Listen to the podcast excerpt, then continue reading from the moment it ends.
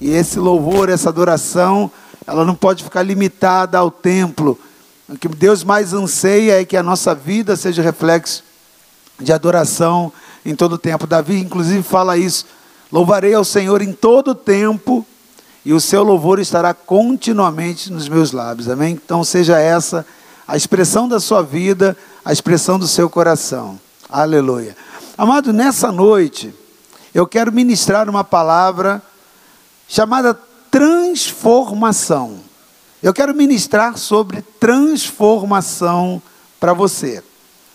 E eu achei muito interessante que a Lúcia não sabia que eu estaria ministrando essa palavra e ela, na oração que ela faz aqui, ela começa a dizer: Senhor, faz como em nós, nas nossas vidas, como o Senhor fez com José.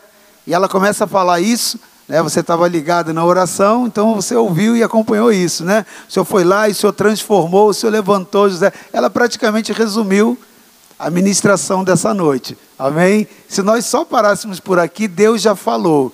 Mas sem ela saber, mas ligada no mesmo espírito, ela aborda a respeito do que nós vamos tratar nessa noite. Então, nessa noite eu quero falar e ministrar o que Deus colocou é, para a igreja, falando sobre transformação. E eu tenho certeza que Deus vai falar muito a sua vida. Amém? Eu vejo a intenção de Deus em falar isso no seu coração. E eu quero usar o texto de Gênesis, capítulo 45, versículo 3. Só a primeira parte do versículo 3.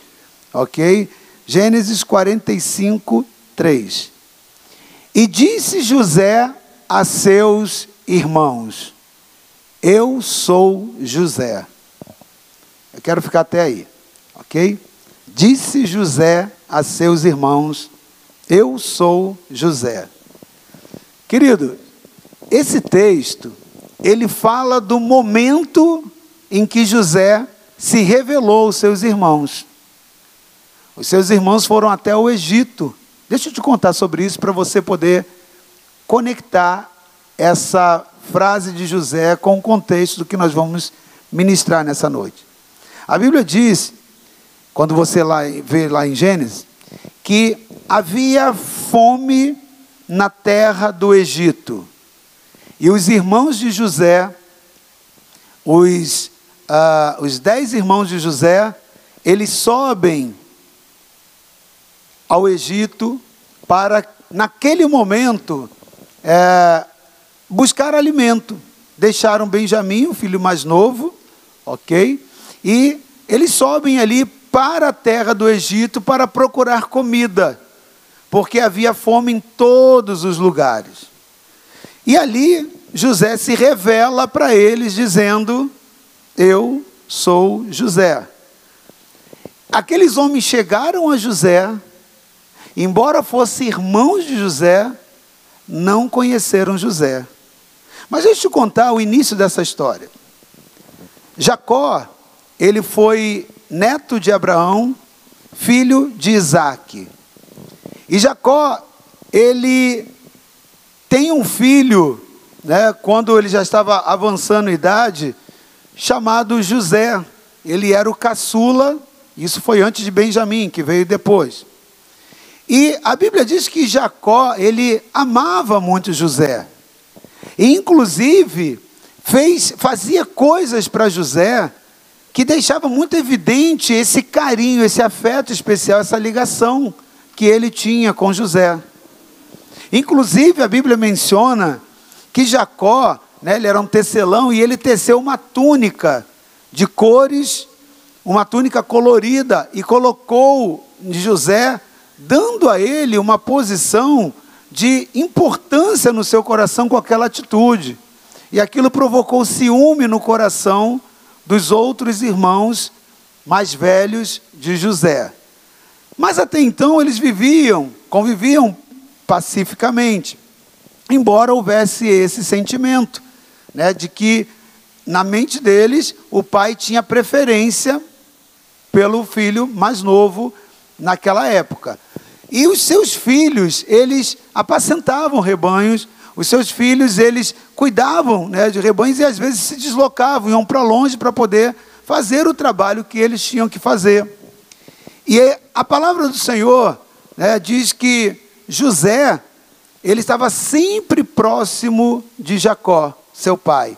Ele estava sempre ali, é, é, é, é muito participante de todo o cotidiano da vida de Jacó. Mas Deus começa a se revelar a José. Deus começa a chamar José para o propósito que Deus tinha com ele. Então José começa a ter experiências com Deus. Deus começa a trazer sonhos para a vida de José. E José conta esses sonhos à sua família, aos seus pais.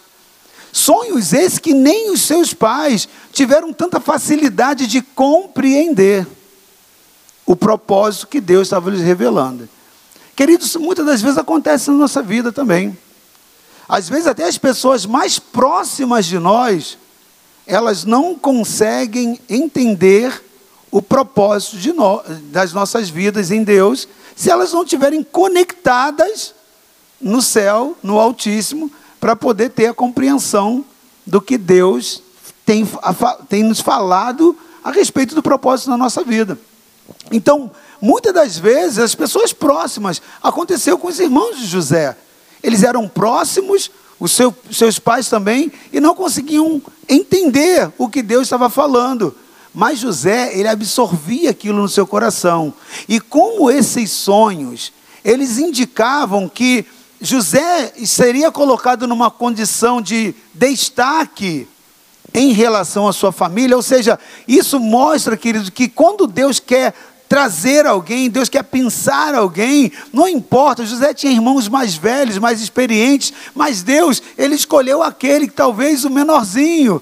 Então Deus, ele faz assim. Deus, ele não vai por aquele que é, é mais antigo, por tempo de antiguidade, não. Deus ele seleciona de acordo com seus propósitos. E quando Deus separa José e começa a lhe trazer sonhos, José comunica os seus sonhos. E aqueles sonhos incompreendidos pelos seus irmãos trazem, junto com a, a, o, o, o, o desgaste que eles tinham na emoção de ver e achar que Jacó preferia José a eles, aquilo tudo fez com que os seus irmãos o invejassem. Então eles agora né, mantêm aquilo no coração.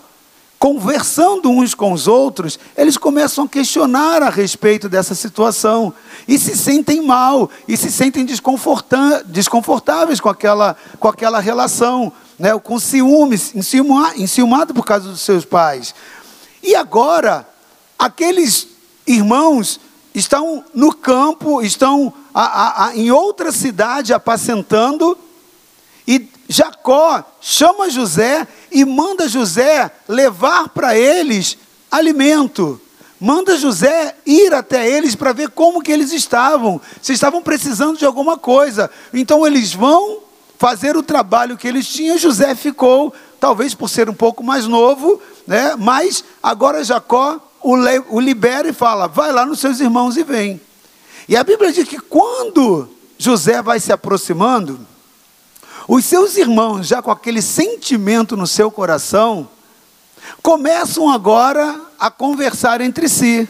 José leva o alimento, eles pegam o alimento, sentam, começam a comer e começam a beber e começam ali naquele momento discutir a respeito desse ciúme que era criado em torno da figura de José e o sentimento que eles tinham de que José era esnobe, e que ele se sentia especial e tinha também mais atenção do seu pai.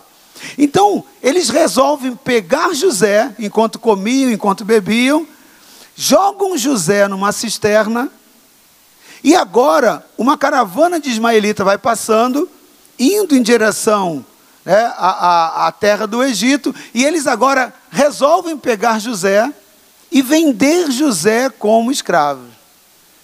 E a José vai, né? José tinha 17 anos nessa época, e José vai agora com aquela caravana, não mais na condição de uma pessoa livre, mas ele foi vendido pelos seus irmãos.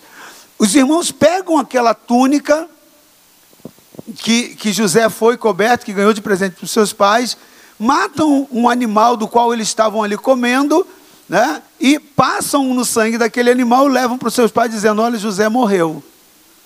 José morreu e Jacó entra em tristeza profunda de alma e eles acham que resolveram um problema. E agora José vai embora e 13 anos se passaram.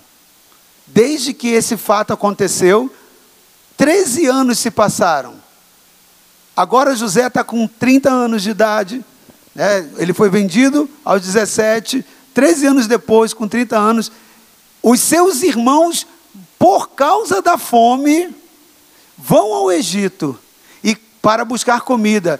E quando chegam, porque eles ouviram dizer que lá no Egito tinha alimento, quando eles chegam, eles são recebidos pelo governador do Egito, que tinha direito né, de vender ou não para qualquer pessoa que não fosse dali do Egito. Era o único lugar que tinha celeiros, porque Deus revelara isso a José, e José trouxe essa instrução a Faraó. Faraó levanta celeiros, porque ele discerne, José discerne o sonho de Faraó e guarda em mantimento, mantimento em estoque para os anos de fome que chegariam.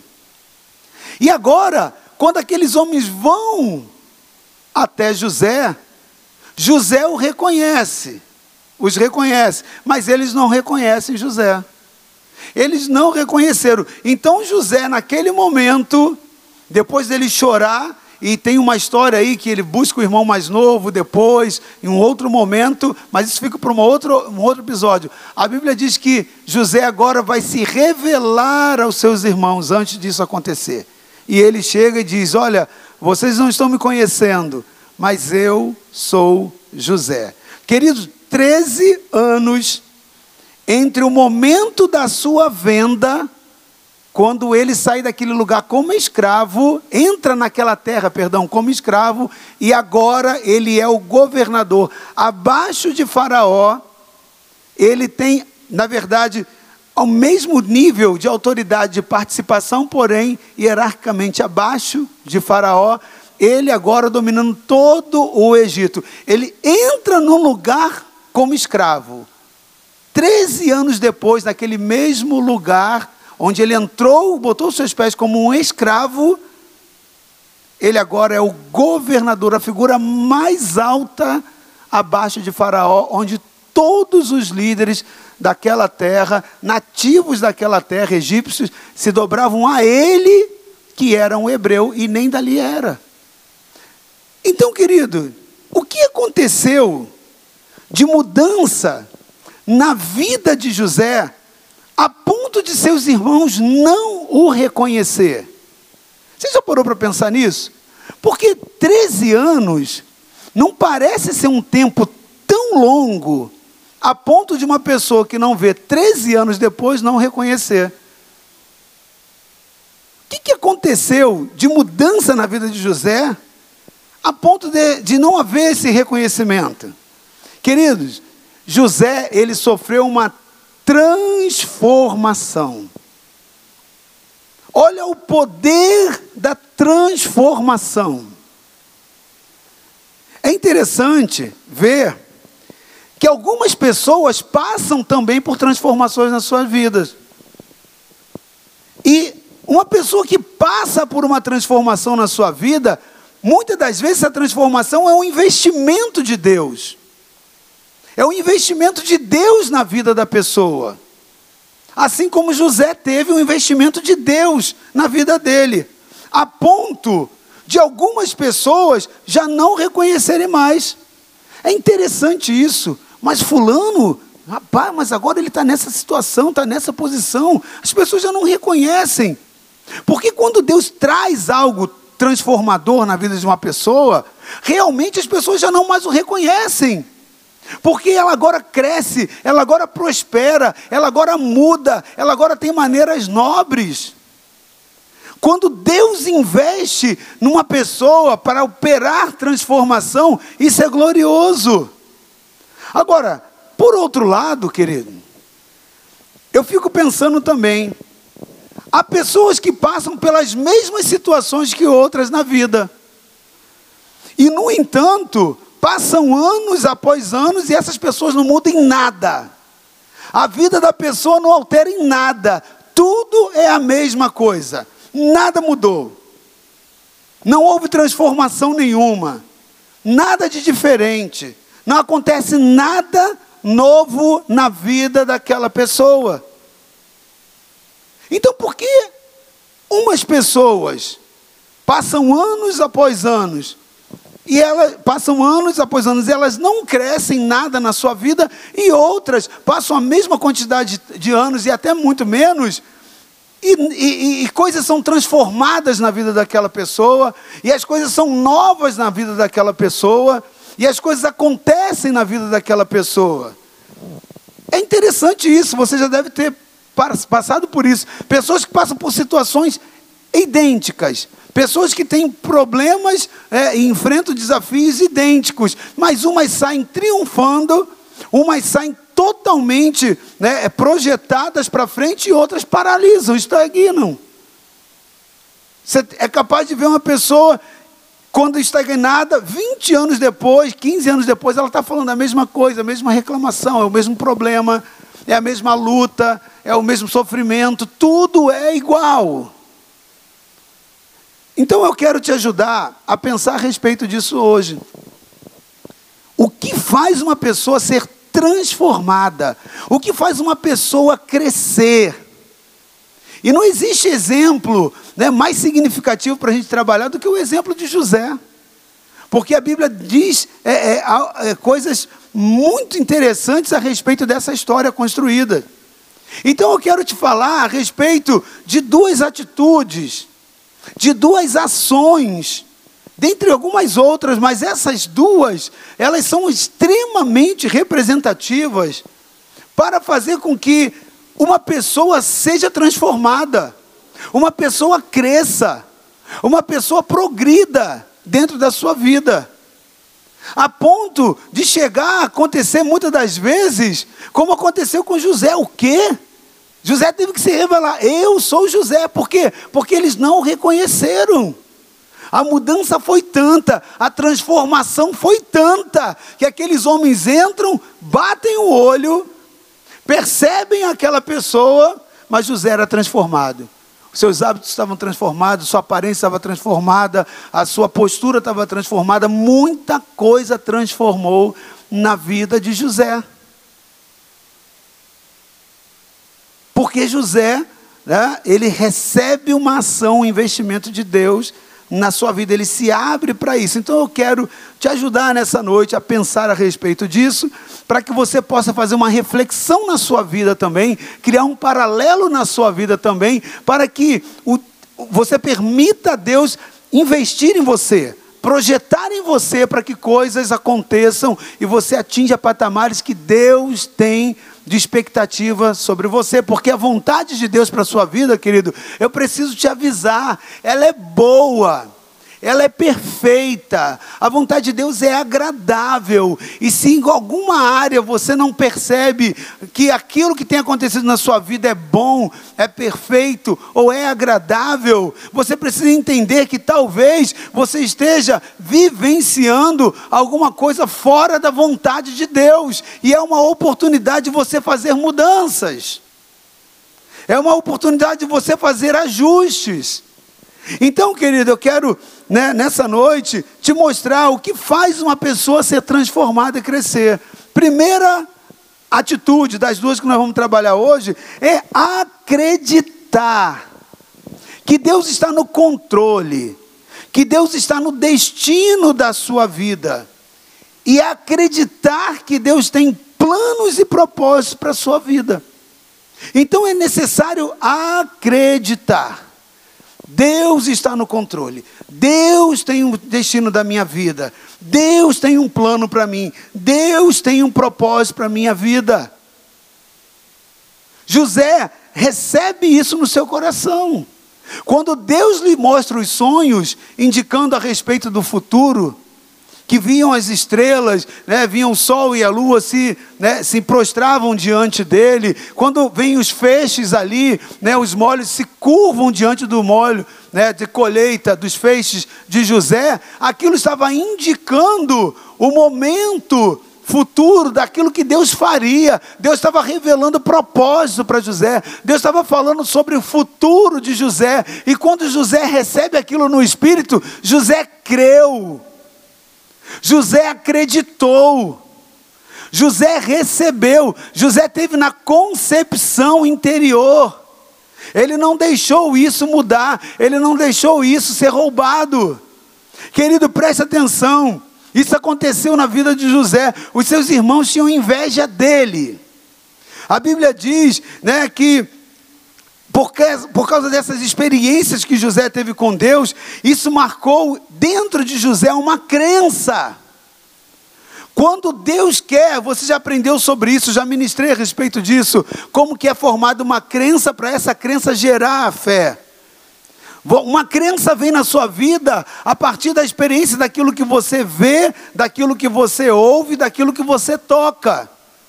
Aquilo que você vê, aquilo que você ouve, aquilo que você toca, experimenta, aquilo dali gera uma crença dentro de você.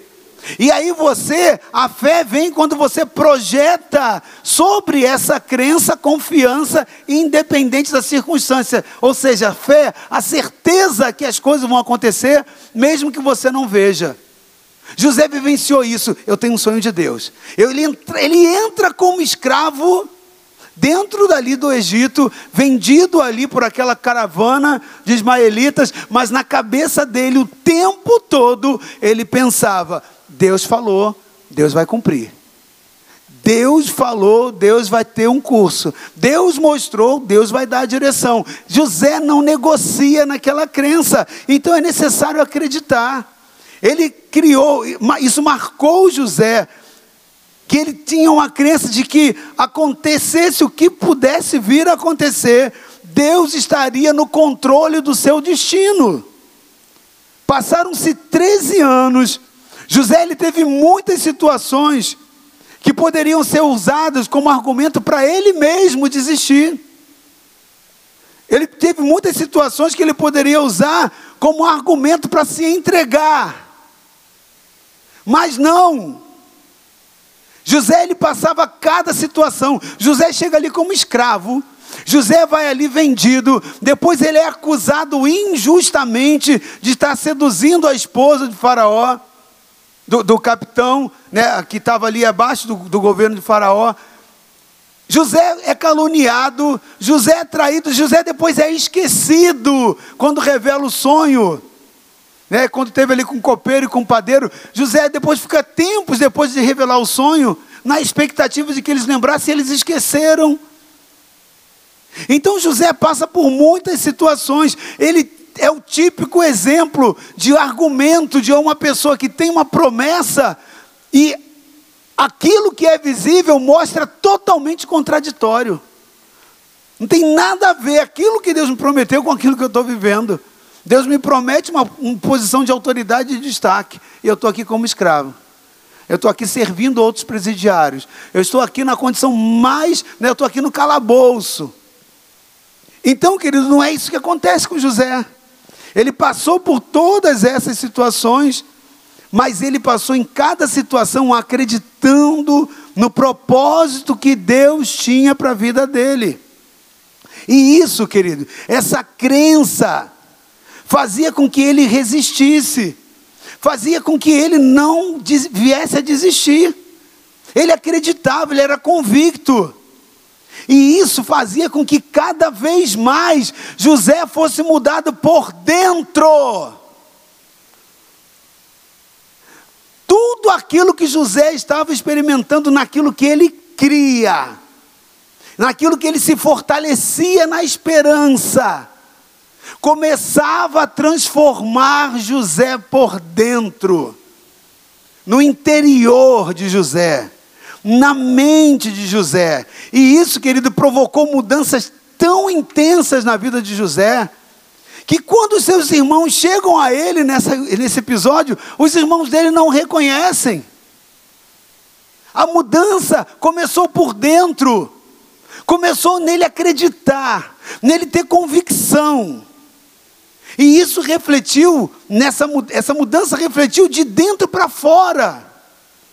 Os seus irmãos não, os, não o reconheceram, não era simplesmente pela estética, talvez, por ele ser hebreu e agora está usando uma roupa egípcia, não. Porque você muitas das vezes é capaz de reconhecer uma pessoa que muda o seu estilo de roupa, porque você tem os traços da, do rosto, do formato, há outras características pelas quais você pode identificar uma pessoa.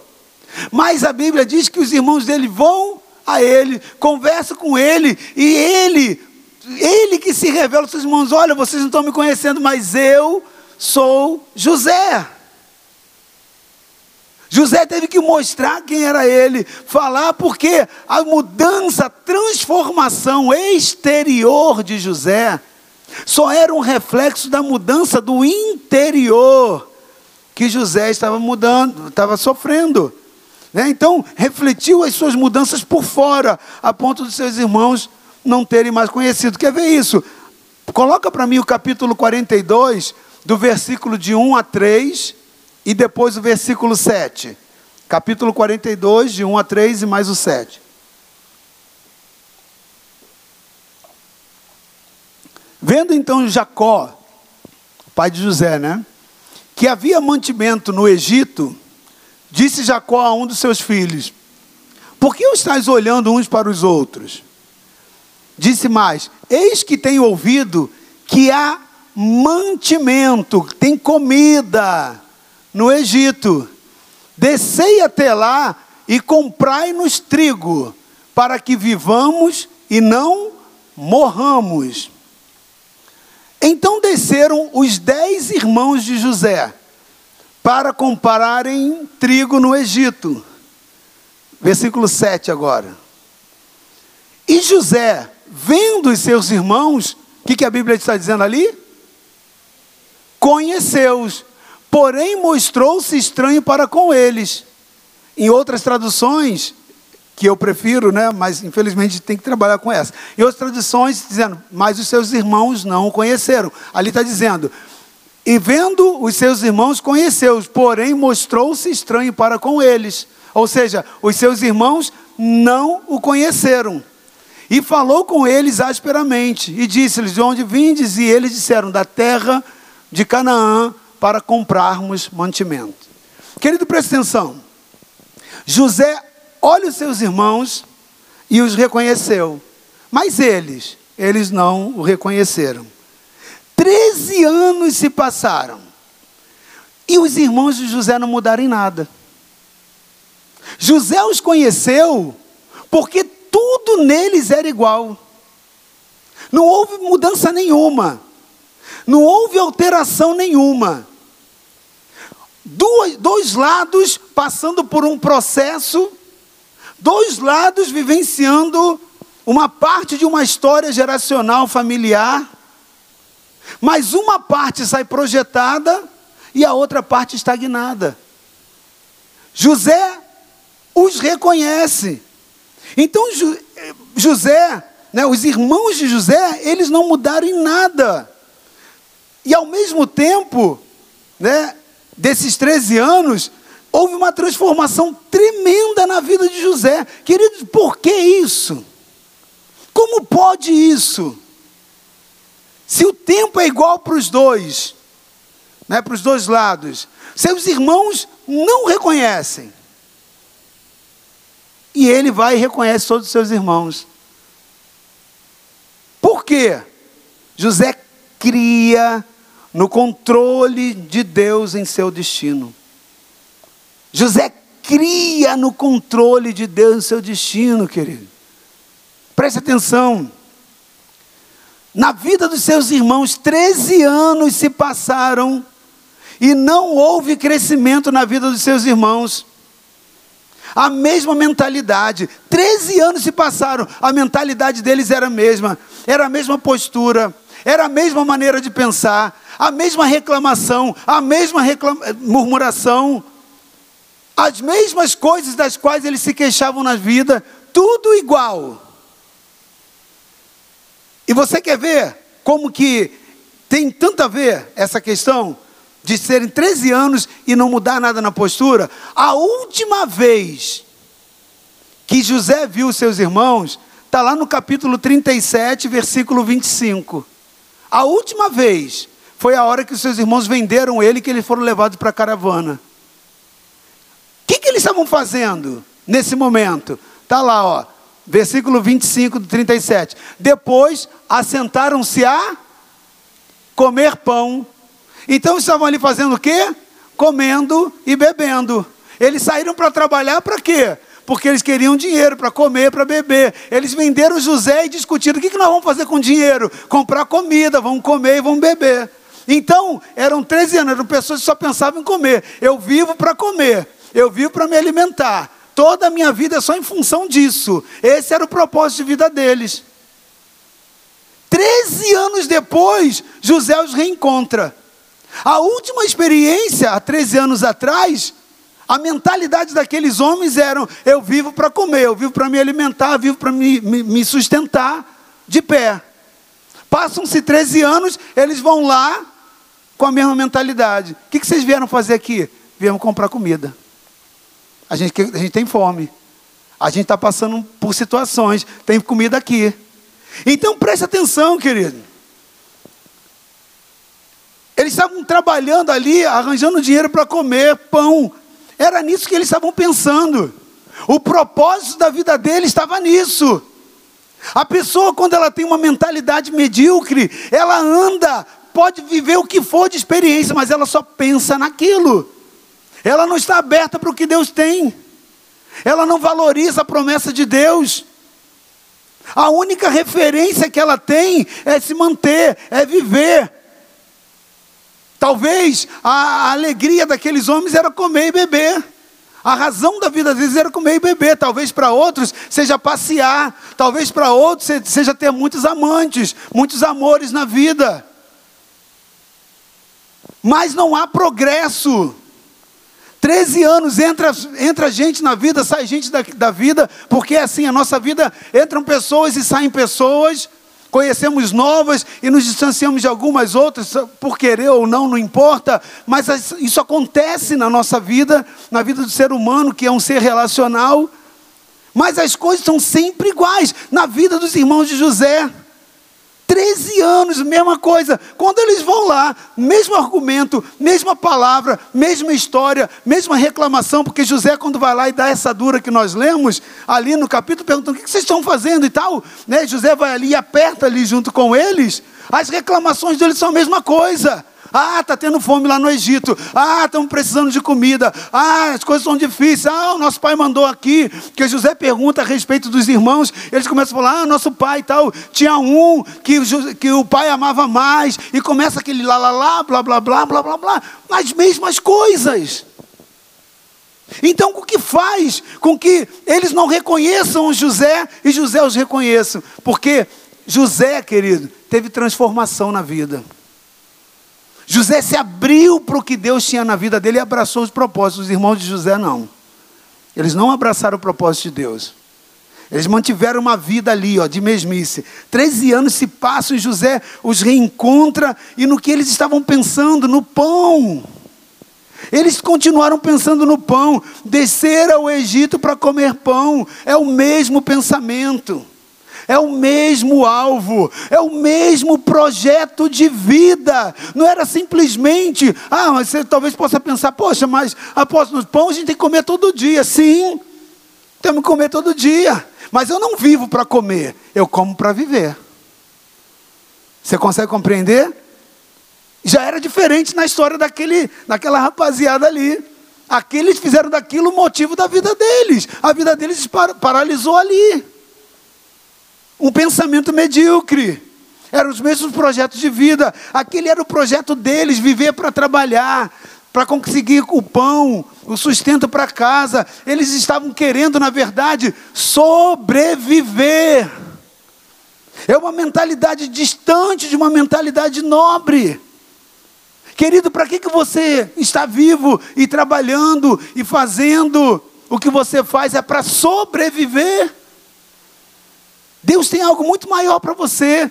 Deus tem algo muito mais é, expansivo para você vivenciar que está dentro do projeto dele.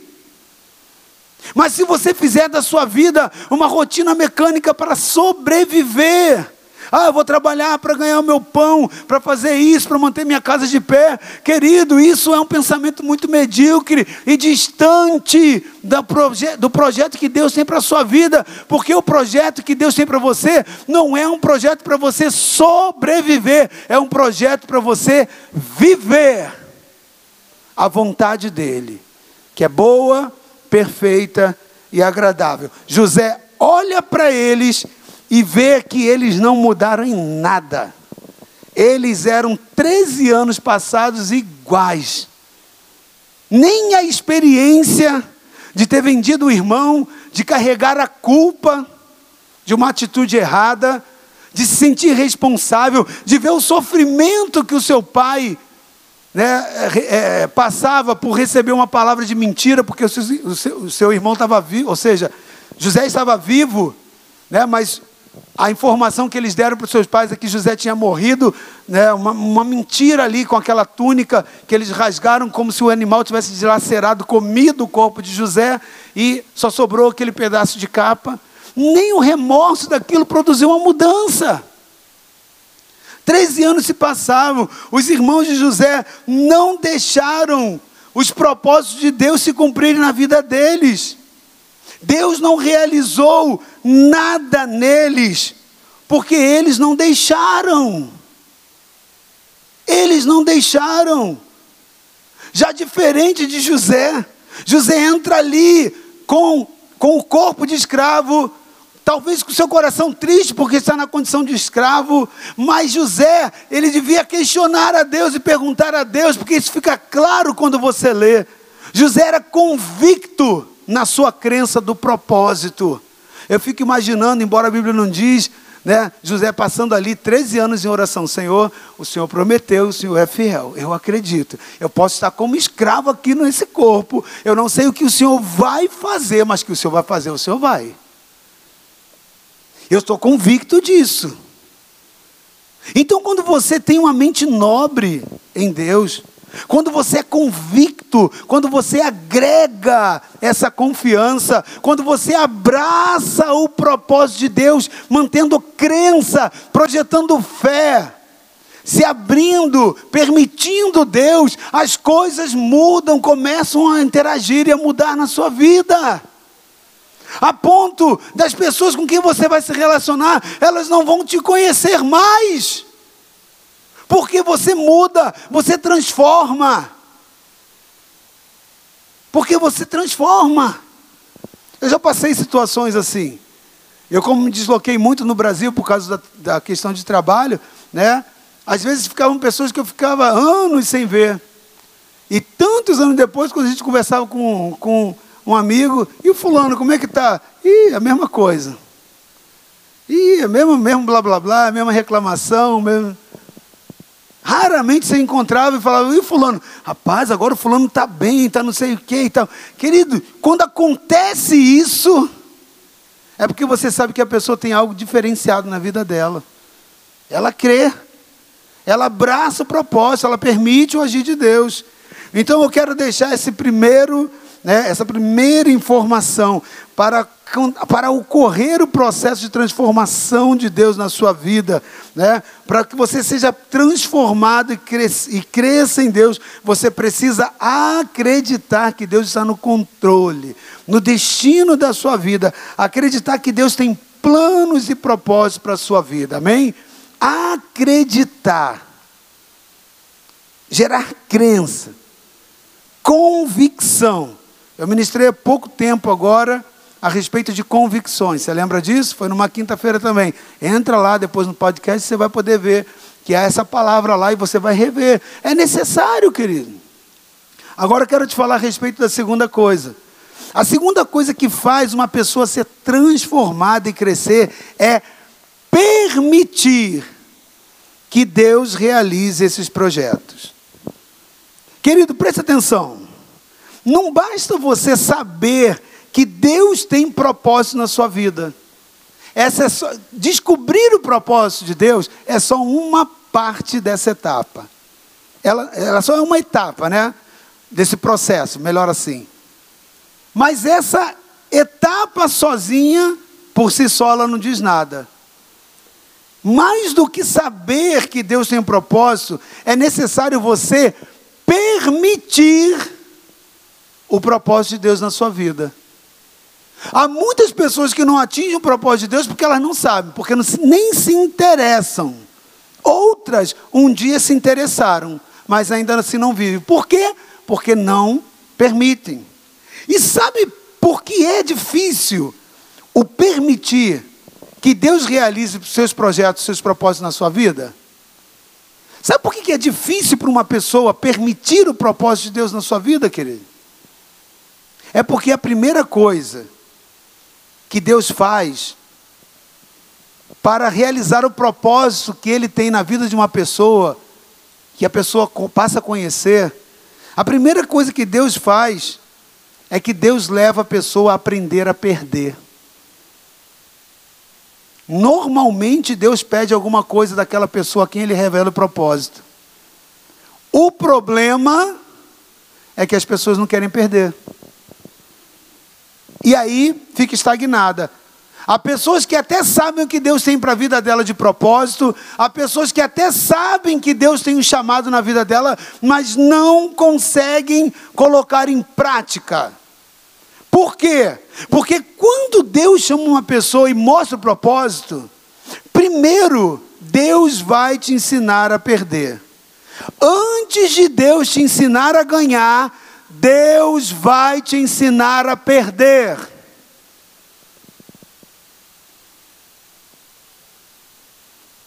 A Lúcia foi aqui e falou, falou aqui, do, foi a Lúcia que falou do cachorrinho que, que Patrícia, né? A Patrícia que não louvou, está dizendo que isso aí. Que foi lá, vem aquela história lá do cachorro, joga uma pá, fizeram um buraco, jogaram lá embaixo, e ele vai lá, e toda vez que jogava uma pá de areia, ele sacudia, e depois a areia né, ia subindo, subindo, porque sacudia e ia para baixo e ele ia subindo. Querido, muitas das vezes o nosso processo está em cavar para a gente poder subir. Para você edificar um castelo, uma torre, você não começa do teu, da base do teu pé para cima, não. Você tem que ir para baixo, você tem que fincar colunas. Então não adianta. E toda pessoa que não passa por esse processo, a torre dela cai. Porque Deus resiste soberbo. Deus resiste soberbo. A pessoa que não quer cavar porque ela só quer dali para cima. Não.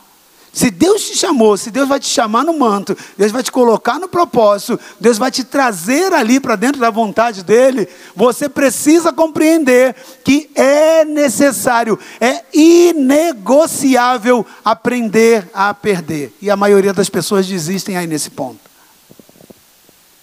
Não tem como você achar que Deus vai, querido, realizar propósitos na sua vida sem que ele te faça perder alguma coisa, para que você aprenda. Não tem como você criar uma, uma, uma situação platônica na sua vida, achando, né, construir uma fantasia de que tudo vai ser muito bom dentro da obra, dentro do ministério, dentro do propósito de Deus, e que Deus não vai te pedir nada. Quando Deus quis dar a Abraão uma grande nação, Deus falou para Abraão: Abraão, me traz aqui, me dá teu único filho. Olha, mas para eu ter uma grande nação que vai nascer da minha descendência eu só tenho um filho, eu já estou avançado em idade. Eu já estou nessa idade que é normal a impotência sexual para o homem nessa idade. É comum em estado avançado, né? 90 anos de idade e agora você vai ter um filho. Agora o, o cara tem um filho, avançado de idade, já não está conseguindo mais muita coisa, mulher no mesmo processo. E agora, o único, a única perspectiva de Abraão, agora Deus fala assim: me dá, me toma, me dá, me dá o teu filho, sacrifica para mim. O que, que, é isso? Deus chamava Abraão para um propósito, mas dizendo: Eu quero que você saiba, aprenda a perder. Sempre, querido. Agora, por que, que ele faz assim? Por que, que Deus age dessa forma? Por que, que Deus sempre vai te ensinar a perder? é porque Ele quer te mostrar, Ele quer te fazer aprender, antes de tudo, que é Ele que te basta. Ah, querido, é Ele que te basta. Porque quando o teu apoio natural, quando teu, a tua base, a tua estrutura, ela é retirada, é a hora que você só tem uma única opção: depender.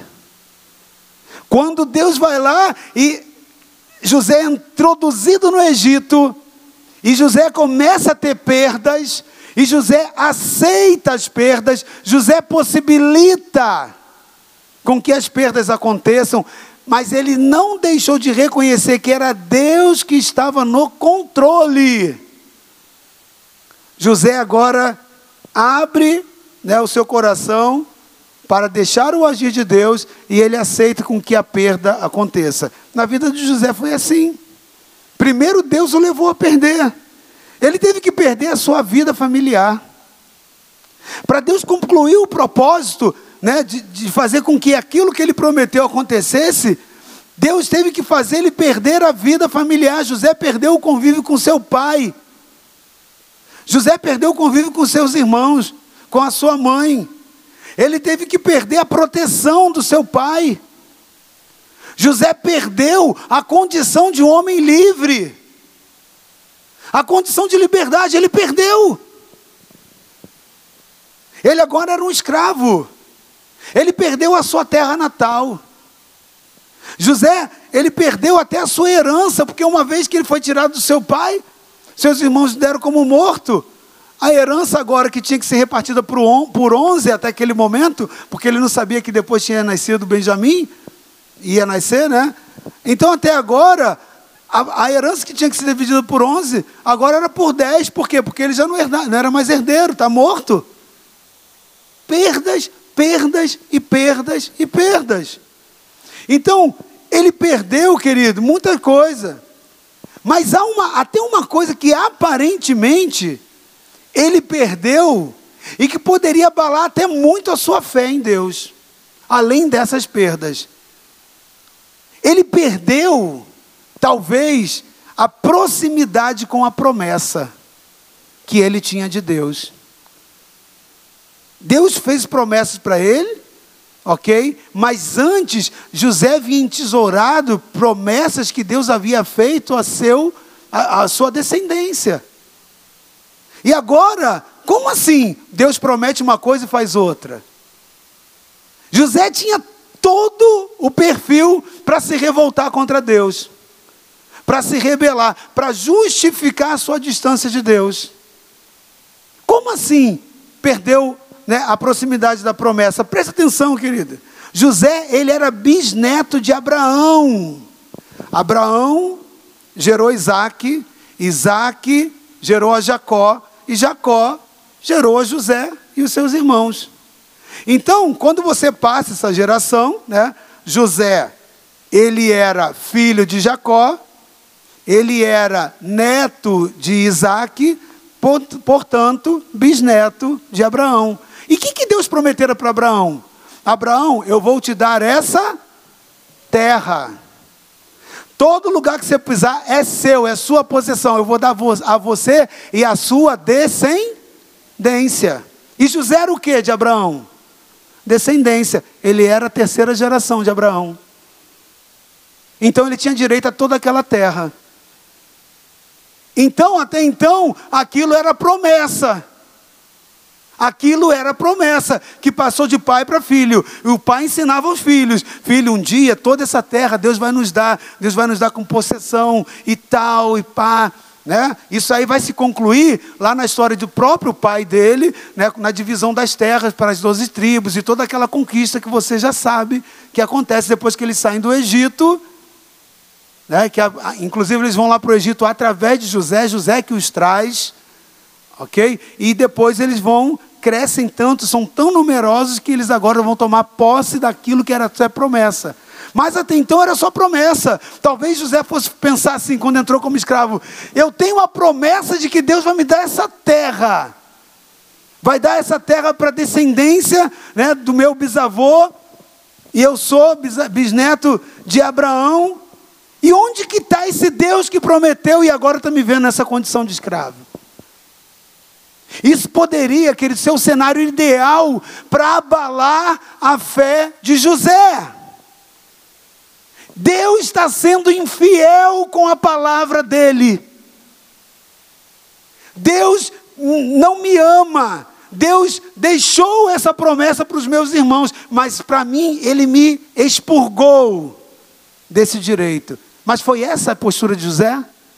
Não. Lá, 13 anos como escravo, eu sei que Deus me deu essa promessa. Eu sei que Deus falou para mim.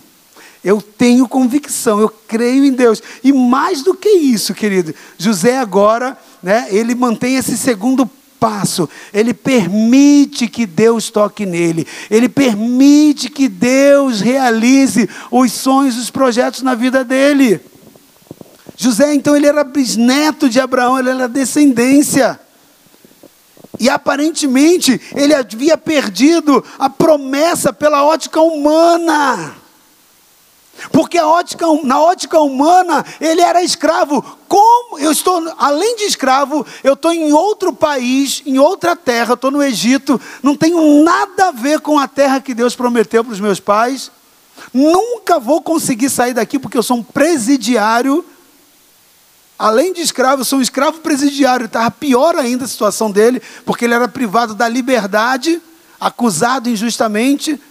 Quando Deus e de que forma que Deus iria cumprir essa promessa, se na ótica humana tudo é contrário, tudo é contraditório. Então, olha o que a ótica humana faz.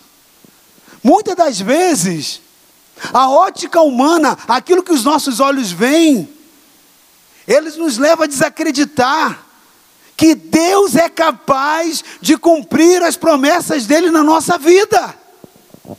Consegue compreender o que Deus está te falando nessa noite? Olha a história de José, querido. Na ótica humana, naquilo que os olhos dele viam, dizia: é impossível. Ele tinha tudo para se sentir excluído da promessa.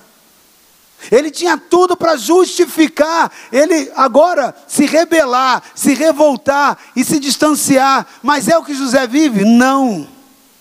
Não é o que José vive, querido. Ele não deixa ser levado pela ótica humana, porque a ótica humana ela nos leva a desacreditar muitas das vezes que Deus é capaz de cumprir a promessa dele em nossas vidas, mas na verdade era tudo aquilo que estava fazendo, que Deus estava fazendo, era para que ele pudesse experimentar, aprender a perder. Sabe por quê? Porque no reino de Deus é quando você perde que você ganha. E eu quero te dizer um negócio. Deus já havia ensinado o pai dele, o pai de José, Jacó, a perder. A Bíblia diz que um dia o pai de José, ele estava brigado com um irmão chamado Esaú. Brigaram os dois por causa de dinheiro, por causa de herança, por causa da bênção na primogenitura. E Esaú falou: Vou te matar. E esse cara foge. E no meio dessa, dessa fuga, Deus vai lá se manifestar a ele. Então o anjo do Senhor chega num lugar chamado Jaboque e começa agora a lutar com Jacó. E começa a brigar começa a lutar com uma luta corporal com o pai de José. E passa a madrugada em batalha. Por quê? Porque quando ele reconheceu que aquele anjo era o anjo do Senhor, era o Senhor ali representado, ele falou: Não, eu não vou te largar enquanto você não me abençoar. Sabe por que, que ele teve essa convicção na vida dele? Porque ele lembrou: opa, o meu avô, o meu avô Abraão, o Senhor prometeu que daria essa terra e eu estou agora fugido? Eu agora te encontro, você vai me deixar? Não, só te deixo quando você me abençoar. Aí ele começa a entrar em luta corporal. Aquele onde fala: Me solta, cara. Você tem brecha na sua vida, você tem a legalidade, como é que eu vou te abençoar? Você está todo errado. Você... Não, não, mas eu quero, mas eu estou determinado. Não, mas me solta. Eu estou convicto, eu creio. Eu tenho crença. Eu, eu projeto fé nessa crença. Eu sou consolidado no que eu creio. Só te deixo, não te largo enquanto você não me abençoar. E começam a lutar. E é lá para as tantas da madrugada, aquele anjo vai lá e consegue dar um golpe em Jacó. E fere a coxa de Jacó. Aí Jacó agora começa, ai, perdi a batalha. Aí Deus falou o seguinte: aquele anjo chega para ele e falou o seguinte: Jacó, agora você ganhou a guerra. Você foi atingido, você foi tocado. Você perdeu agora a sua forma de andar. Agora você não anda mais da forma anterior. Agora você vai andar da minha forma. Você perdeu a sua forma de andar. Então, toda vez que Deus vai apresentar propósito para você, Ele vai te tocar, Ele vai deixar uma marca. As perdas nas nossas vidas, preste atenção, para aquele que tem chamado qualquer perda quando essa perda é feita dentro de Deus, do propósito que você abraçou de Deus, ela é uma marca do que você vai ganhar. Quando ele é atingido, o pai de José é atingido, Jacó, naquela luta, ele agora perde a sua mobilidade, já não andava mais da mesma forma. Aí aquele anjo falou assim: agora você não se chama mais Jacó, você se chama Israel, porque você agora lutou como um príncipe e prevaleceu. Talvez Jacó falou assim: Mas não estou entendendo nada. Como é que eu prevaleci se eu perdi? Eu perdi a batalha, eu perdi a guerra. Aquele anjo então começa a trabalhar e mostra que não é isso. A gente passa então a entender e discernir que é assim: ele ganhou a guerra quando ele perdeu para Deus, quando ele se rendeu. Quando ele se rendeu. Ei, Talvez você está lutando com Deus durante muito tempo e não quer abrir mão, não quer deixar Ele tocar em você. Só que Deus está querendo te mostrar que a perda que Ele quer te mostrar não é para destruir, é para Ele deixar uma marca na sua vida. E para essa marca poder produzir o propósito dele, ele precisa te ensinar a perder para que você possa entrar e abraçar o ganhar. Deus já havia ensinado ao pai de José, a Jacó, lá no vale de Jaboque.